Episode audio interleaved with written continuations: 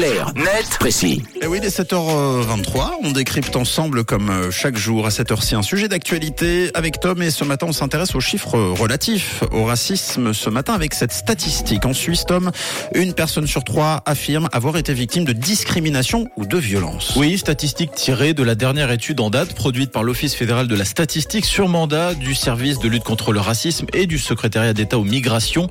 Le chiffre parle donc de lui-même. En Suisse, un tiers des personnes interrogées disent avoir été victimes de discrimination ou de violence. C'est élevé, mais stable, précise l'étude comparativement au dernier rapport datant d'il y a deux ans. Mais ces chiffres sont aussi sujets à évolution suivant les caractéristiques des groupes étudiés. Par exemple, les personnes issues de la migration sont plus exposées que les autres. Idem pour les jeunes. En effet, selon l'OFS, de une personne sur trois touchée par des violences ou des discriminations, on passe à 40% lorsqu'il s'agit de personnes issues de la migration et le taux monte même à 50% pour les 15-24 ans. Et est-ce qu'on connaît les motifs de ces actes de violence ou de discrimination Oui, alors d'après les victimes, la majorité des cas sont de nature ethno-raciale. En premier lieu, c'est la question de la nationalité qui revient dans la moitié des cas. Ensuite, ces dernières évoquent la couleur de peau ainsi que les signes corporels qui interviendraient dans 19% des cas. Viennent euh, pour finir la religion, 17%, et l'origine ethnique, 15%. Ensuite, c'est très intéressant, le rapport nous donne des informations sur le lieu où ces actes sont majoritairement commis.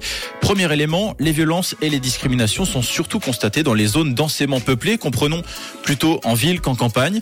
En revanche, pour ce qui est de la Suisse, il n'y aurait pas de différence significative suivant les régions linguistiques.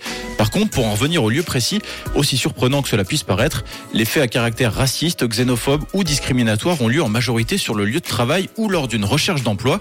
Ensuite, pour 29% des cas, ils surviennent dans l'espace public. Et comment est-ce que la population réagit à ces phénomènes de manière générale? Alors d'abord, on apprend que 6 personnes sur 10 considèrent le racisme comme une problématique saillante en Suisse.